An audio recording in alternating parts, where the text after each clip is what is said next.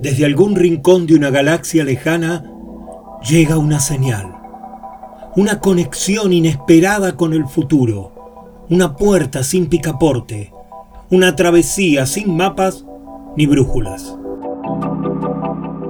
Esto es Ubik, oídos para mirar, ojos para escuchar.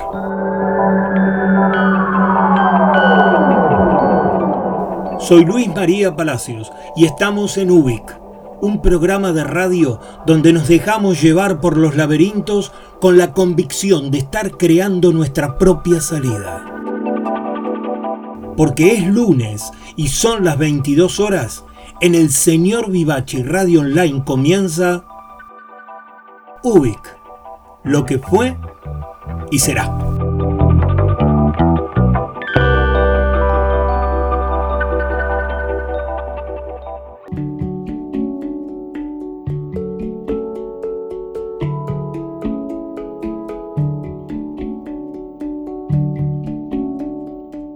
Hola, buenas noches. Gracias por estar ahí y qué bueno tenerlos en la nave de Ubik. Mucho más en esta época del año tan festiva, tan emocional para todos nosotros. Pero bueno, iniciemos el viaje.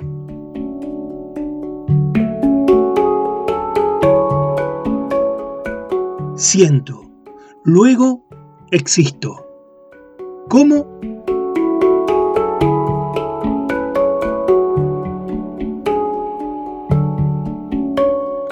En los programas anteriores hablamos de los por qué y de los para qué, especialmente en cada una de las editoriales. Ahora es el momento de revisar nuestros cómo. Cuando elegimos el cómo, estamos definiendo el estilo y las herramientas que vamos a utilizar para lograr eso que deseamos. Para serles sinceros, el centro mismo de nuestras maneras de actuar, de nuestras formas de hacer las cosas ante el mundo, está en nuestros cómo. Y en los cómo se define el impacto que tendrá en los demás, el esfuerzo que vamos a aplicar y la ética de los instrumentos que decidimos usar para conseguir lo que buscamos. El cómo es un arma poderosa, define y pone en ejecución nuestros propósitos. Los cómo tienen una especial particularidad. Siempre hay un cómo como más específico y detrás de ese primer cómo y a su vez hay otro segundo cómo que es necesario indagar. Y en muchas ocasiones, en la mayoría a su vez, necesitamos ir por un tercer cómo ya que los dos primeros no nos permiten profundizar lo suficiente lo que buscamos. Quiero decir, nuestro primer cómo, la respuesta de nuestro primer cómo suele ser más superficial. Si lo pensamos mejor vamos a encontrar que en una segunda vuelta hay un cómo que es más complejo, que tiene respuestas más complejas, más puntuales.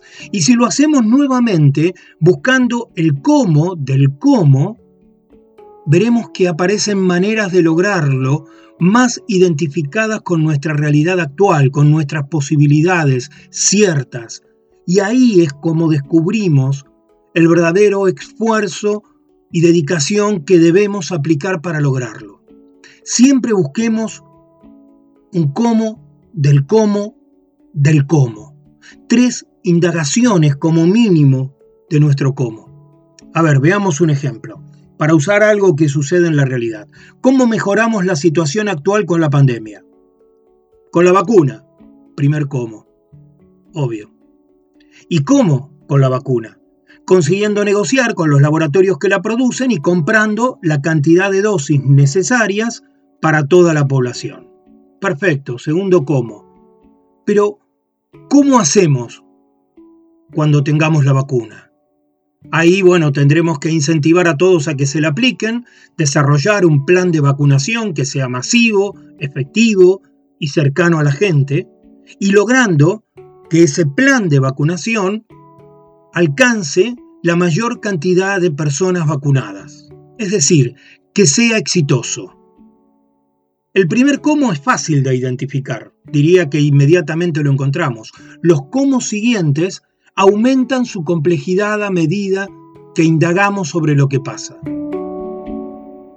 No nos conformemos con el primer cómo, porque suele traernos respuestas tranquilizadoras, fáciles, pero superficiales. La realidad es siempre más compleja que la que nos muestra el primer cómo. Así empezamos este UBIC. Y además tendremos, como siempre, manifiesto, bitácora, música, reflexiones y la empatía será nuestro tema central del día de hoy. Y recordándoles que el próximo lunes vamos a tener una emisión especial de UBIC dedicada a la radio, a sus integrantes y a rescatar un poco la historia de todo esto que se ha construido a través del señor Vivachi Radio Online. Creemos que es la mejor manera de finalizar este año con tantas complejidades y dolores, pero que también, estoy convencido, tiene algunas poderosas alegrías que rescatar. En fin, viajemos todos juntos en este Ubic.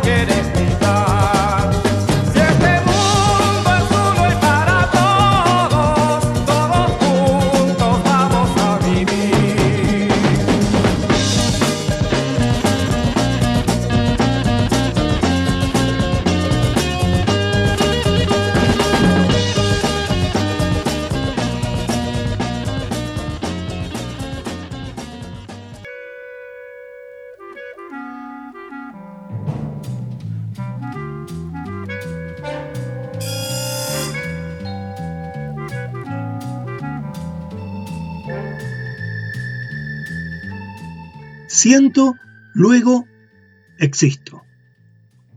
La empatía.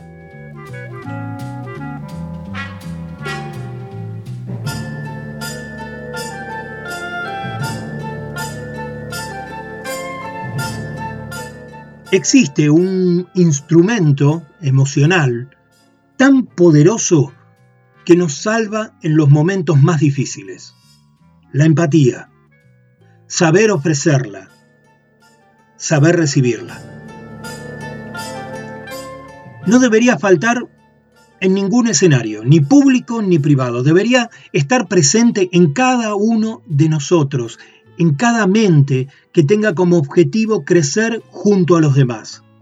En cada persona que desee la construcción de una comunidad más equitativa o hasta incluso que necesite de un salvavidas para los demás o para uno mismo. La empatía es más necesaria cuando los tiempos se ponen difíciles.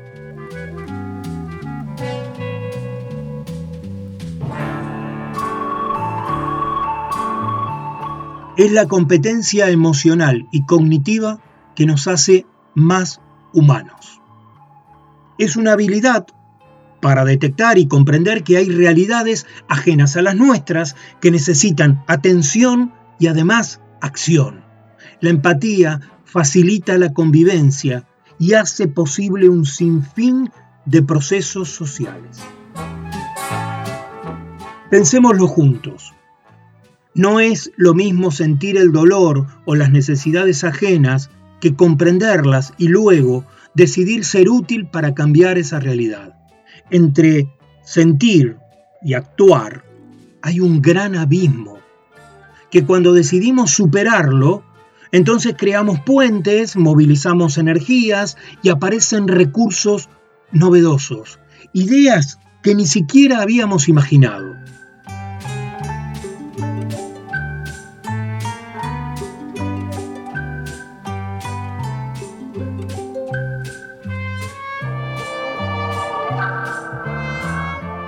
Pocas veces en nuestra historia habíamos necesitado tanto de esta habilidad emocional. El transcurso y las consecuencias que deja la pandemia ponen en juego todas nuestras capacidades empáticas, ya que lo que nos pasa le sucede al mismo tiempo y quizás más dolorosamente a los otros. En este punto nos parecemos y podemos identificarnos para encontrar nuevos campos de actuación. Muchos cambios ya están instalados en el movimiento social. Ahora queda convertirlos en auténtica transformación. A ver, veamos un ejemplo. Casi cualquiera de nosotros diseña un nuevo living. Cambia el color de las paredes, pone un sillón más mullido. Es, digamos que, medianamente simple. Se trata de cambiar las cosas. Ahora, convertir ese espacio en un lugar más cómodo y más placentero, donde disfrutar con otros, impone una dedicación emocional mayor que el simple hecho de cambiar los muebles de lugar. Bueno, hoy el virus cambió los muebles de lugar y está esperando cuánto somos capaces de hacer con todo esto que nos pasa. Ahí necesitamos imperiosamente de nuestra empatía, porque la transformación es entre todos. Salvarse solo no salva al mundo.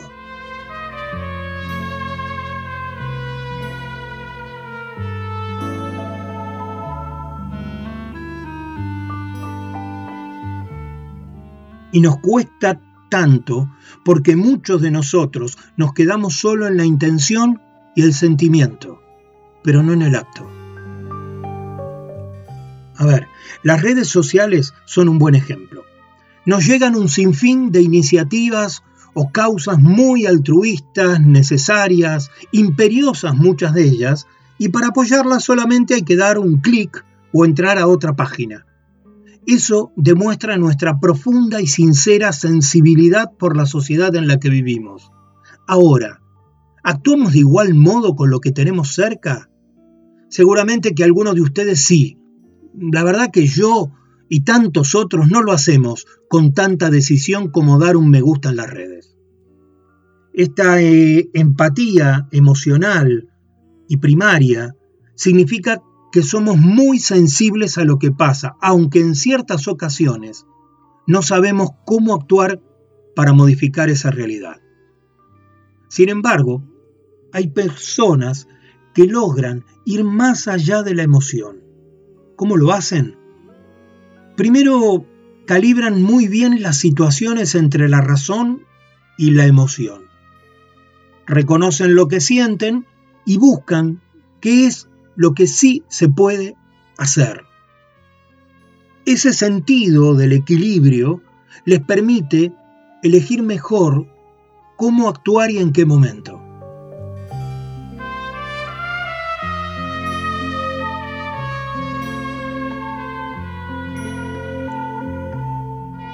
Cada uno de nosotros tiene un estilo propio para ser empático o para decidir no serlo.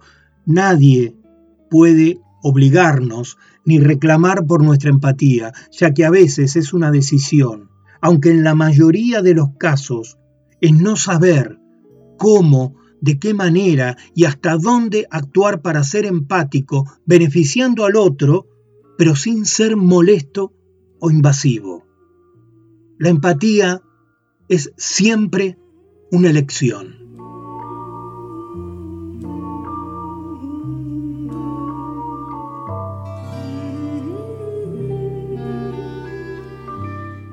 Les propongo que pensemos un poco durante un rato cuán empáticos logramos ser en el día a día. Tomémonos un tiempo para buscar nuestras acciones empáticas. Y mientras tanto les propongo escuchar esta canción.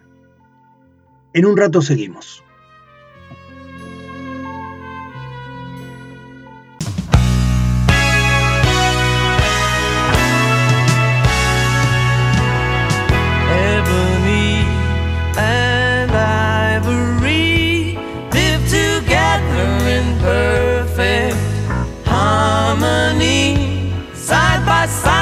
My piano keyboard. Oh Lord,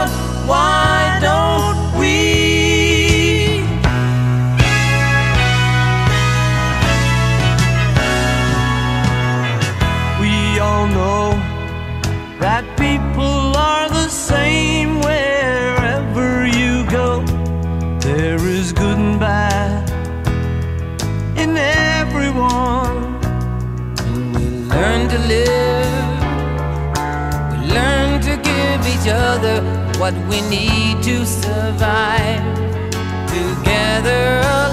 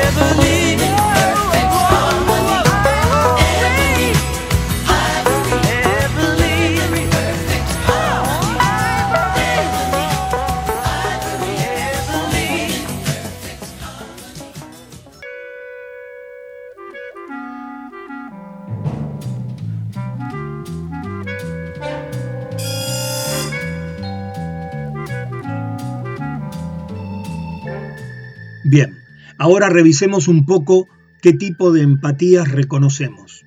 En primer lugar está la empatía que llamamos emocional. Es esa capacidad nuestra para conectar y comprender la realidad emocional del otro. Es sentir lo que el otro siente en su realidad personal. Acá es donde nuestras llamadas neuronas espejo trabajan con mucha intensidad. Logramos comprender la emoción que está viviendo el otro.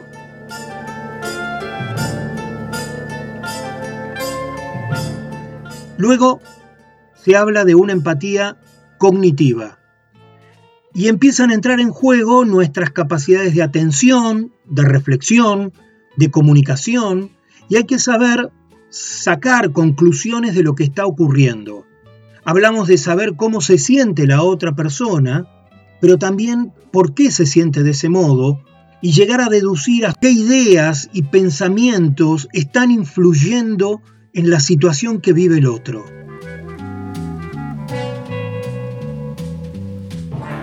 Como vemos, es un paso adicional a comprender la realidad emocional de los demás. Es más que entender lo que emocionalmente le está pasando.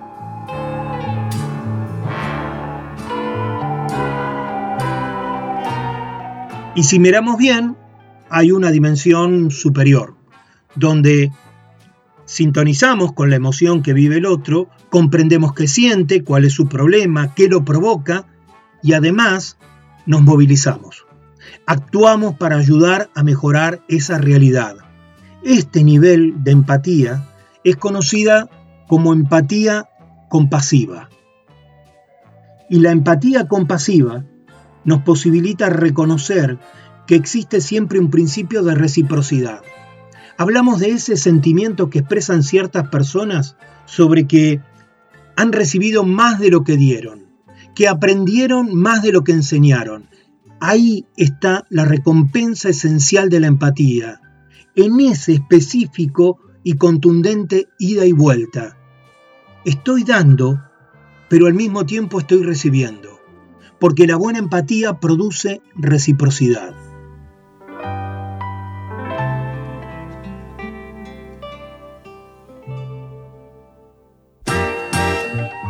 ¿Y qué podemos hacer para mejorar nuestras capacidades empáticas? La verdad que las estrategias son sencillas y como todo lo sencillo, es profundo y exige mucha dedicación.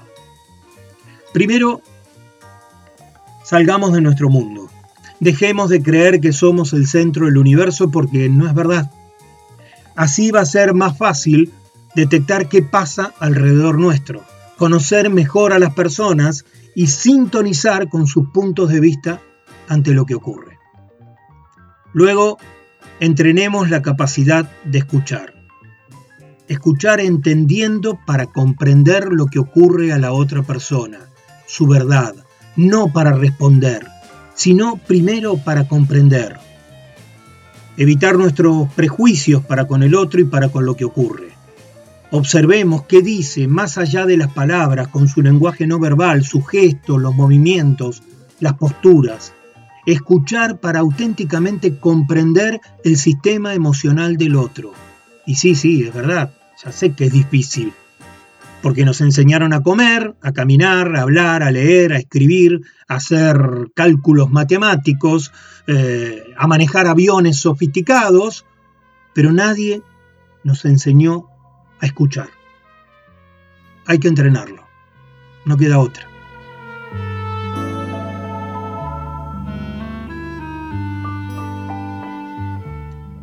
Necesitamos saber mantener la calma y optar por la tranquilidad.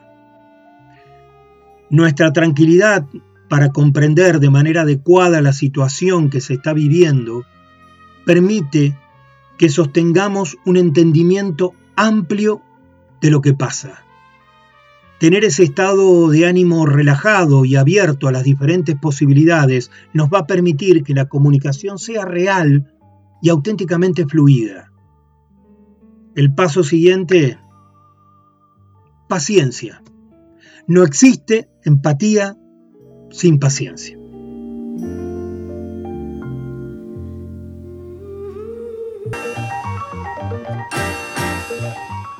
Y también preguntar por las emociones antes de averiguar los datos.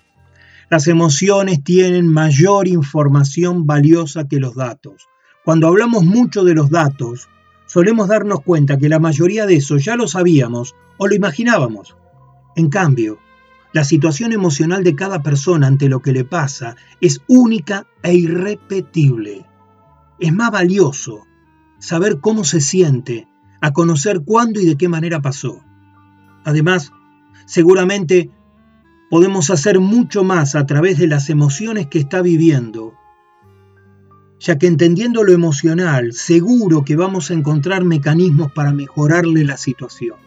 Sabiendo cómo se siente el otro, puedo elegir mejor y dónde y cómo actuar en este momento.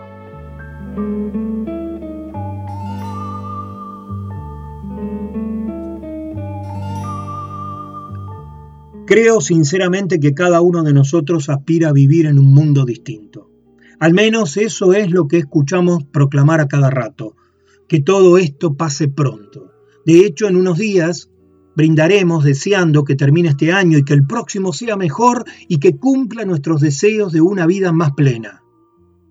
Entonces, si coincidimos en ser mejores, comencemos ya mismo.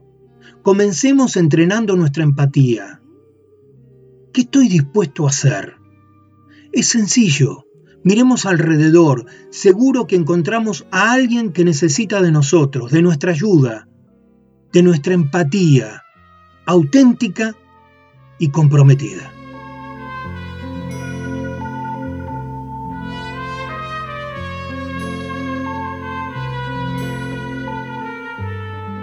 Mirar directamente a los ojos abre la puerta de acceso a la empatía. Daniel Goleman.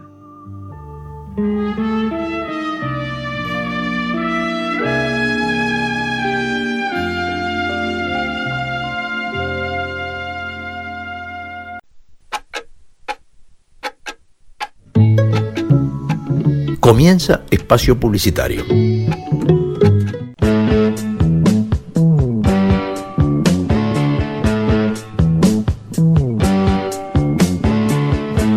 Porque no hay nada mejor que escuchar buena música compartida con amigos. Porque la vida es una larga canción.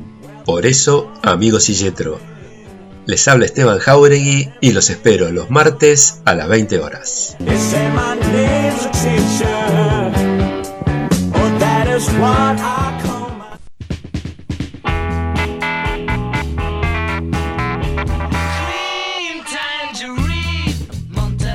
Todos los martes a las 22 nos reunimos para compartir la música y los textos que nos convocan, que nos identifican. Querido diario, martes 22 horas. Soy Marcelo Marengo y si no te abrazo es porque te quiero.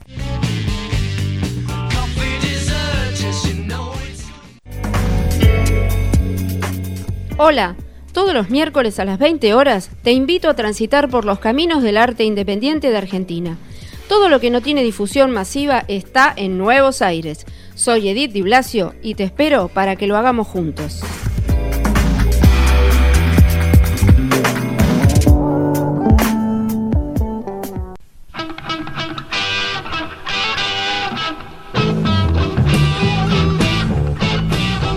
Mi nombre es Carlos Vivachi. Todos los miércoles a las 22 hacemos el habitual programa desde hace más de 15 años.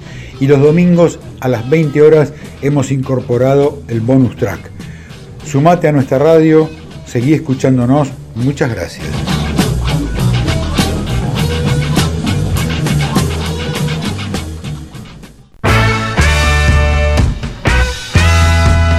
Los días jueves 15 horas, B&B, Baterías y Vinos. Dos pasiones, un programa de radio. La música a través de los bateristas y la cata de vinos y lo mejor de lo mejor. Yo, Mariano Bertachini, el comandante Tepero.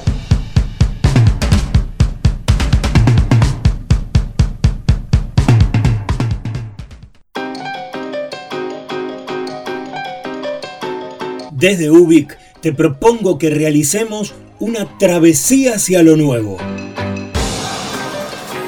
Historias, música y reflexiones que invitan al viaje humano.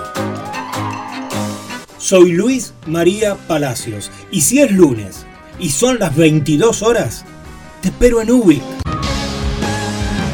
Ubic, lo que fue y será.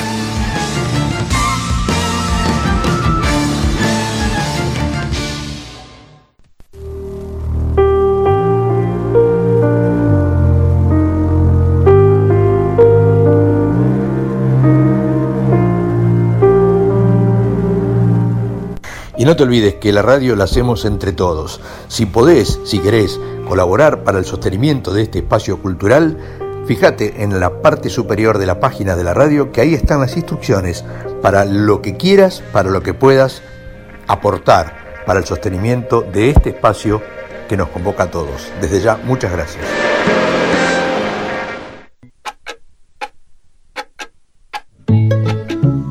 Bueno, ya está. Seguí disfrutando de tu programa favorito.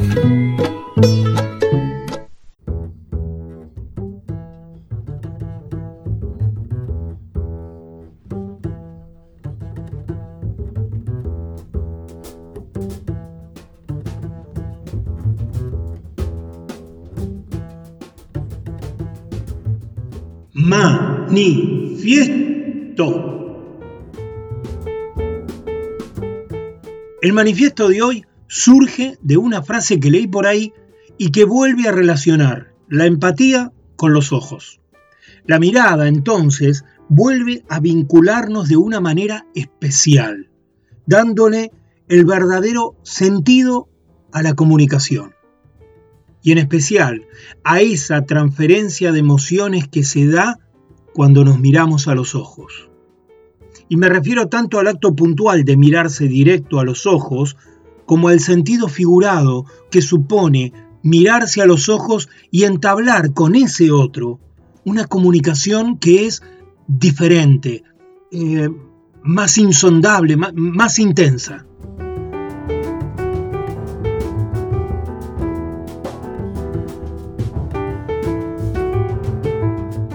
Ser empático es ver el mundo a través de los ojos del otro y no ver nuestro mundo reflejado en sus ojos. Carl Rogers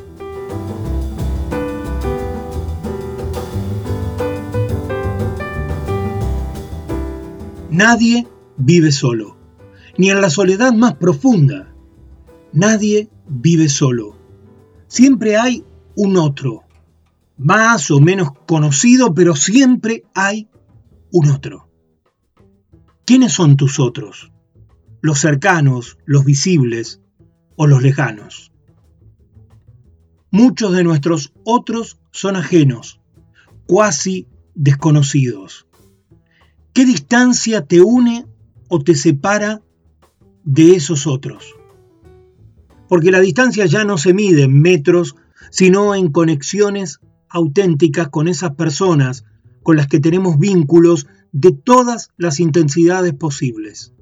Si no, solo hay que revisar en estos últimos meses cómo hemos sostenido los vínculos afectivos, laborales, de aprendizaje. ¿Cómo es realmente estar cerca? ¿Qué significa a partir de ahora lejos?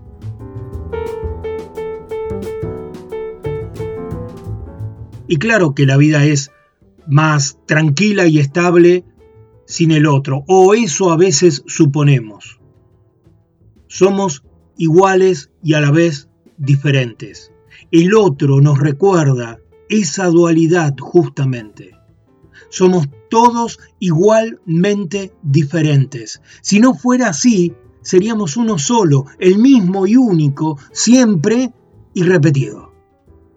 Las diferencias nos hacen iguales. Y para que la igualdad suceda necesitamos reconocer justamente nuestras diferencias. Así la relación con los otros puede ser una interferencia o una conexión.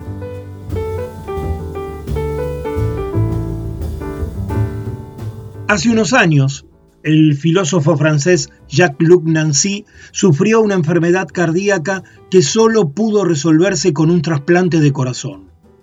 Una vez realizado el trasplante, con su nuevo corazón, él mismo reflexionó.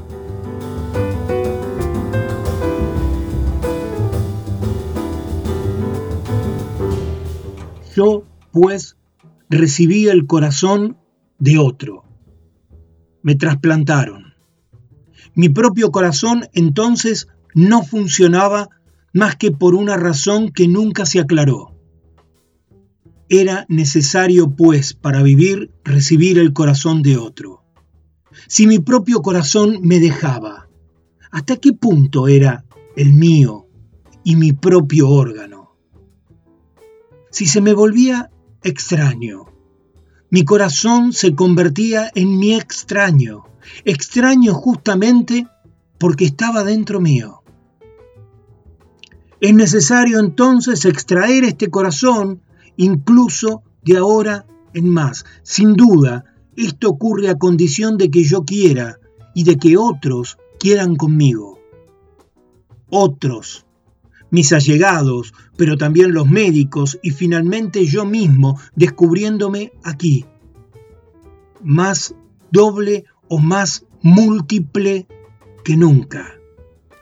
Es necesario que toda esa gente al mismo tiempo, por motivos siempre distintos, se ponga de acuerdo en pensar que vale la pena prolongar mi vida. Ahora hay un intruso en mí y yo me vuelvo extraño a mí mismo. No es que me hayan abierto, expuesto para cambiarme el corazón, es que esta abertura no se puede cerrar. Estoy abierto cerrado. Ahí hay una abertura por la que pasa un flujo incesante de extrañeza. Ahora mi corazón tiene 20 años menos que yo y el resto de mi cuerpo tiene una docena de años más que yo. Así, rejuvenecido y envejecido a la vez, ya no tengo edad propia ya no tengo propiamente edad. El intruso no es otro que yo mismo.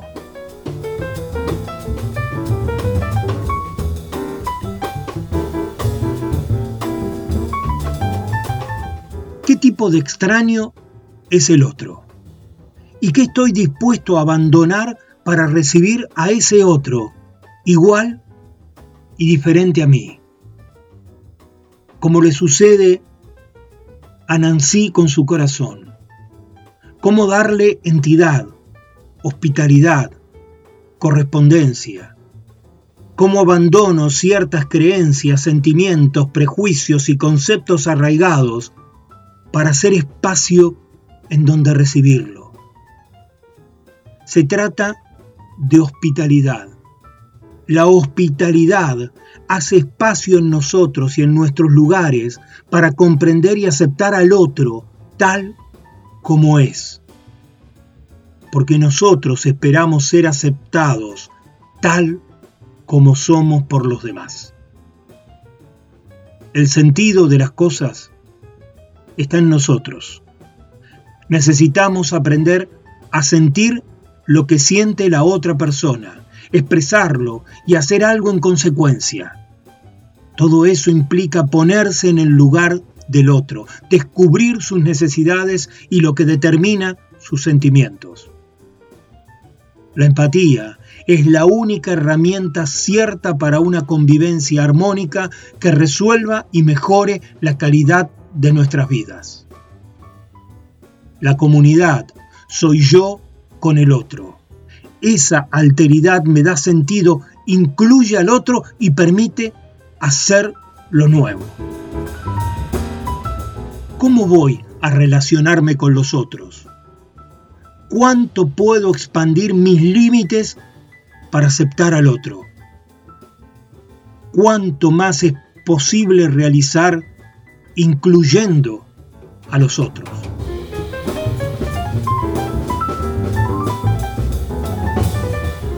Todos somos el otro de alguien. La gente olvida lo que dices. La gente olvida lo que haces, pero nunca olvida cómo lo hiciste sentir. Maya Angelou.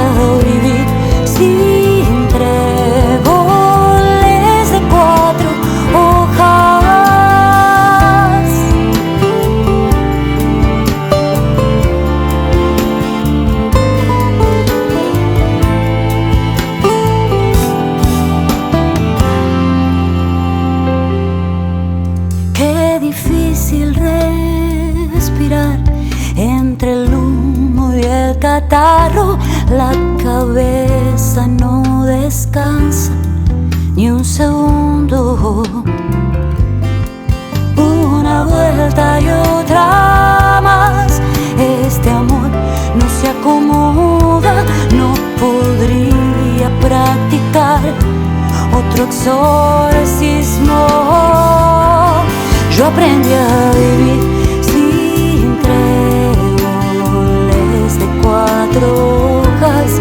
Yo aprendí a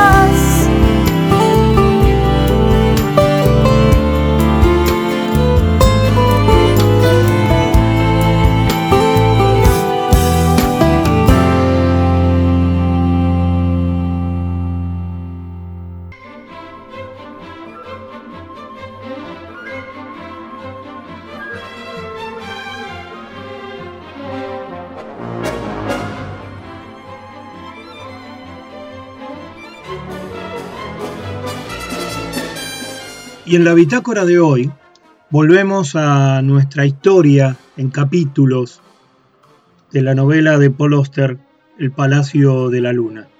Nuestro amigo Marco Fogg en el primer capítulo nos contaba cómo se instalaba en Nueva York para sus estudios universitarios con tan solo cajas de cartón llenas de libros y cómo las utilizaba para armar los muebles de su departamento.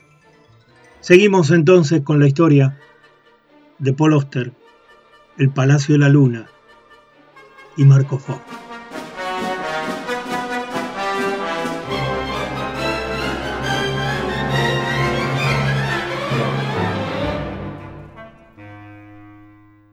Mis muebles imaginarios permanecieron intactos casi un año. Luego, en la primavera de 1967, murió el tío Víctor. Esa muerte fue un golpe terrible para mí, en muchos sentidos. El peor golpe que había recibido nunca. No solo era la persona a quien más había querido en el mundo, sino que era mi único pariente, mi único vínculo con algo más grande que yo.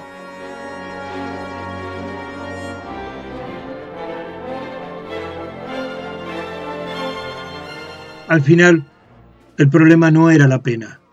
La pena era la primera causa, tal vez, pero pronto dejó paso a otra cosa, algo más tangible, de efectos más calculables, más violento en el daño que producía.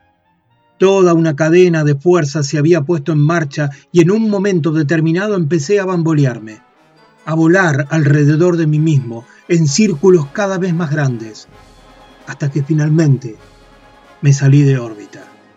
La verdad era que mi situación económica se estaba deteriorando.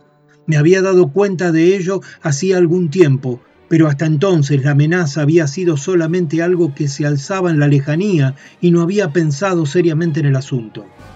A consecuencia de la muerte de Víctor, sin embargo, y de los miles de dólares que me había gastado en aquellos días terribles, el presupuesto que debía permitirme acabar mi carrera universitaria había quedado hecho añicos.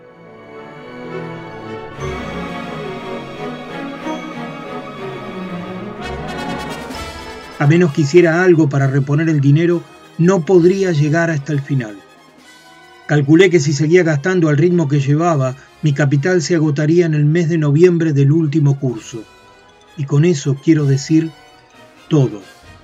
Cada centavo, cada níquel hasta el mismísimo fondo. Mi primer impulso fue dejar la universidad, pero después de darle vueltas a la idea, un día o dos, pensé que era mejor no hacerlo. Le había prometido a mi tío que me graduaría, y puesto que él ya no podía aprobar el cambio de planes, no me sentía libre de romper mi palabra. Además, estaba la cuestión del servicio militar. Si dejaba la universidad ahora, me revocarían la prórroga de estudiante, y no me atraía la idea de marchar al encuentro de una muerte temprana en las junglas de Asia. Así que me quedaría en Nueva York y continuaría asistiendo a mis clases en Columbia. Esa era la decisión juiciosa, lo que debía hacer.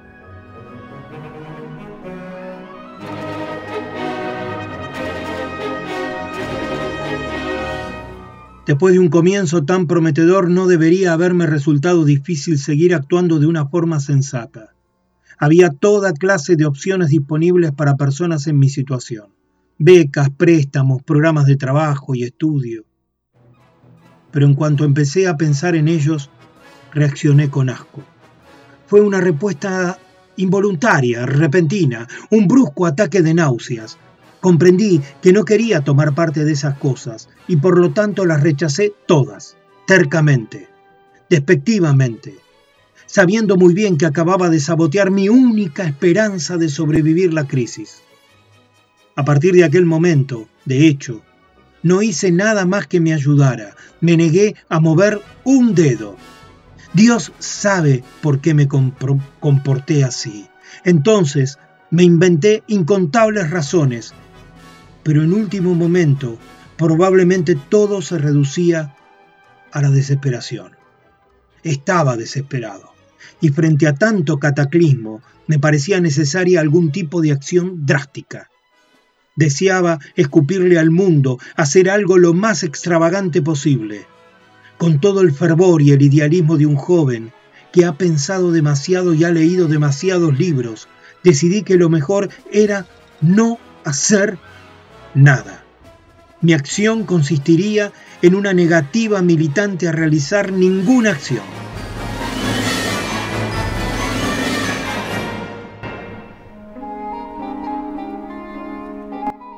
Esto era nihilismo elevado al nivel de una proporción estética.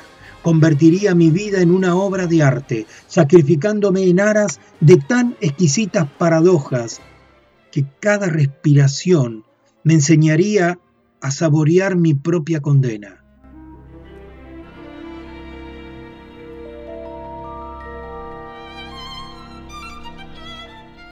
Las señales apuntaban a un eclipse total y aunque buscara a tientas otra lectura, la imagen de esta oscuridad me iba atrayendo gradualmente, me seducía por la simplicidad de su diseño.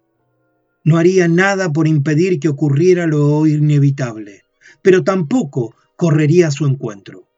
Si por ahora la vida podía continuar como siempre había sido, tanto mejor.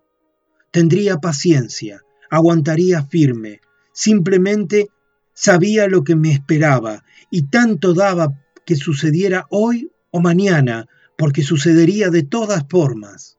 Eclipse total. El animal había sido sacrificado, sus entrañas descifradas. La luna ocultaría el sol y en ese momento yo me desvanecería.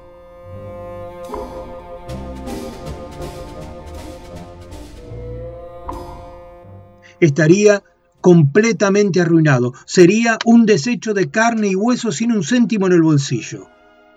Fue entonces cuando empecé a leerlos semanas después del entierro. Elegí al azar una de las cajas, corté cuidadosamente la cinta adhesiva con un cuchillo y leí todo lo que había en su interior.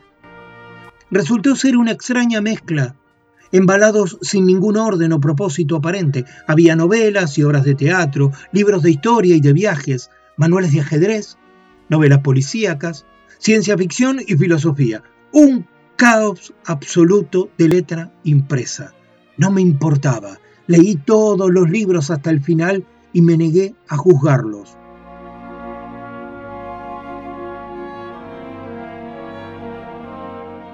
Por lo que a mí concernía, cada libro era igual a todos los demás. Cada frase se componía del número adecuado de palabras y cada palabra estaba exactamente donde tenía que estar. Esa fue la forma que elegí de llorar la muerte del tío Víctor. Una por una abriría cada caja y uno por uno leería cada libro. Esa era la tarea que me había fijado y la cumplí hasta el final.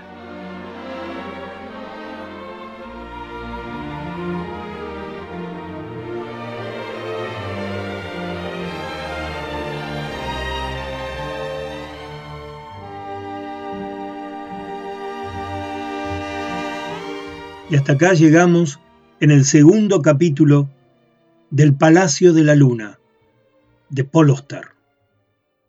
Continuará.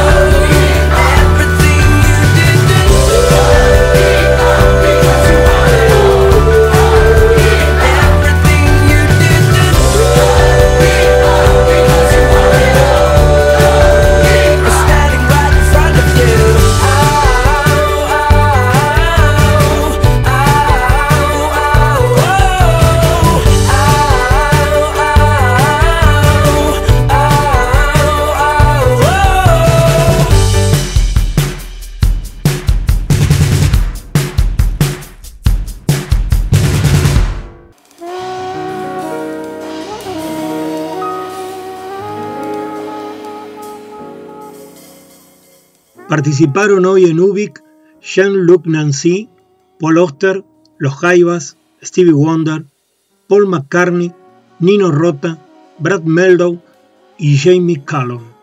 Y recuerden que subimos a Spotify en el Señor Vivace este y todos los programas de la radio para quien quiera volver a escucharlos. Además, yendo a la página de Facebook Ubic Programa de Radio, encuentran material adicional de los temas que tratamos hoy. Y no dejen de visitar esta página, el Señor Vivaci Radio Online. En todo momento, las 24 horas del día, van a encontrar una diversidad de programas para todos los gustos. Por último, disfrutemos estas fiestas navideñas, que los encuentros y festejos convoquen lo mejor de nosotros y se disfruten con la mayor alegría. Y por favor, cuidándonos y cuidando a los que queremos, brindando para que los deseos se cumplan y logremos ser todo aquello que queremos. Muchas gracias a ustedes por estar ahí, a Carlos Vivaci por su generosidad y a mis colegas de la radio. Un placer saberlos cerca. Buenas noches y buena vida.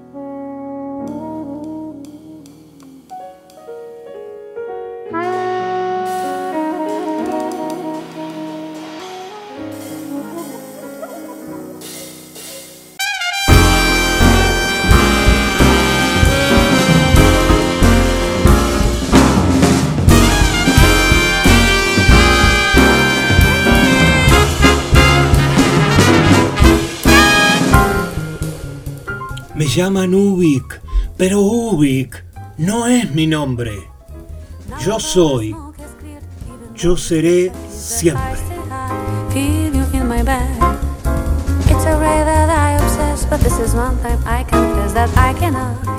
Hasta acá hemos sido apenas un indicio perdido en el universo. Muchas gracias por estar ahí y viajar conmigo en este programa. Nos quedamos flotando en el aire hasta reencontrarnos en el próximo capítulo o navegando las redes.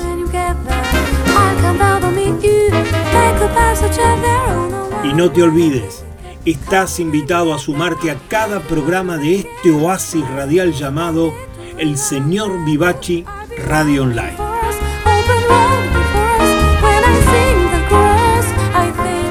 Desde el planeta de las preguntas infinitas, esto ha sido Ubik.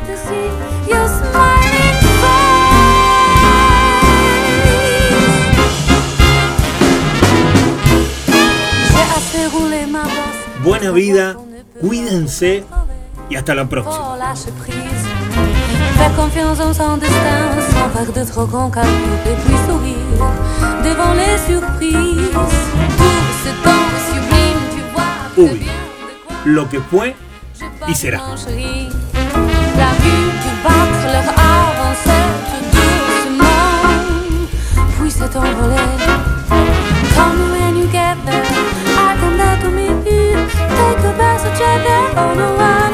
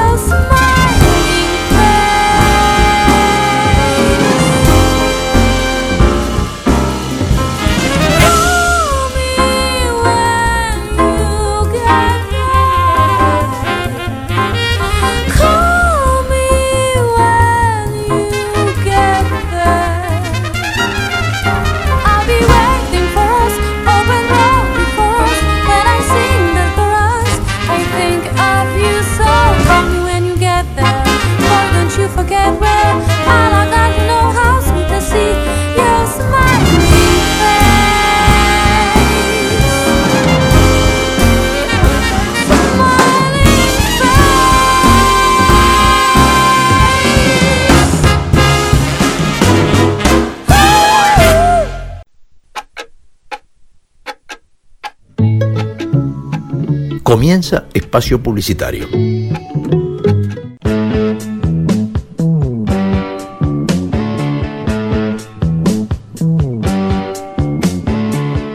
Porque no hay nada mejor que escuchar buena música compartida con amigos. Porque la vida es una larga canción.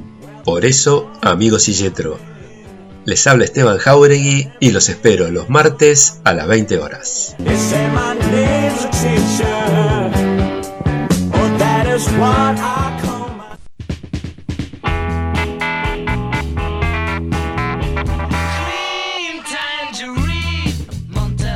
Todos los martes a las 22 nos reunimos para compartir la música y los textos que nos convocan, que nos identifican. Querido diario, martes 22 horas. Soy Marcelo Marengo y si no te abrazo es porque te quiero.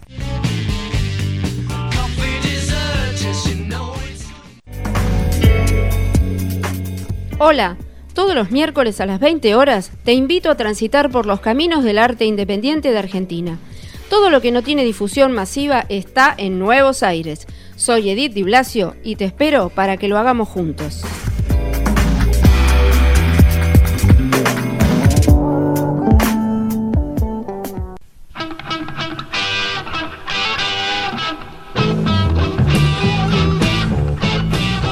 Mi nombre es Carlos Vivachi. Todos los miércoles a las 22 hacemos el habitual programa desde hace más de 15 años. Y los domingos a las 20 horas hemos incorporado el bonus track.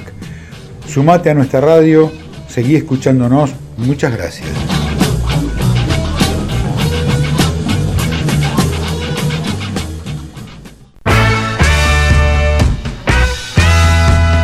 Los días jueves 15 horas, B&B, Baterías y Vinos. Dos pasiones, un programa de radio. La música a través de los bateristas y la cata de vinos y lo mejor de lo mejor. Yo, Mariano Bertachini, el comandante Tepero.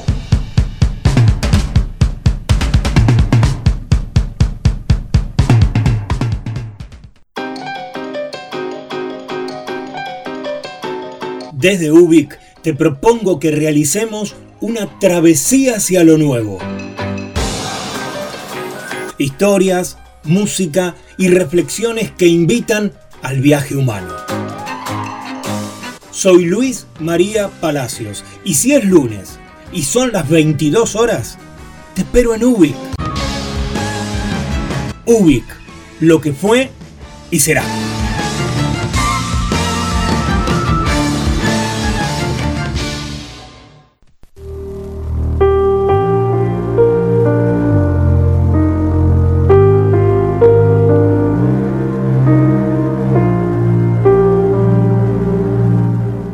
No te olvides que la radio la hacemos entre todos. Si podés, si querés, colaborar para el sostenimiento de este espacio cultural, fíjate en la parte superior de la página de la radio que ahí están las instrucciones para lo que quieras, para lo que puedas aportar para el sostenimiento de este espacio que nos convoca a todos. Desde ya, muchas gracias.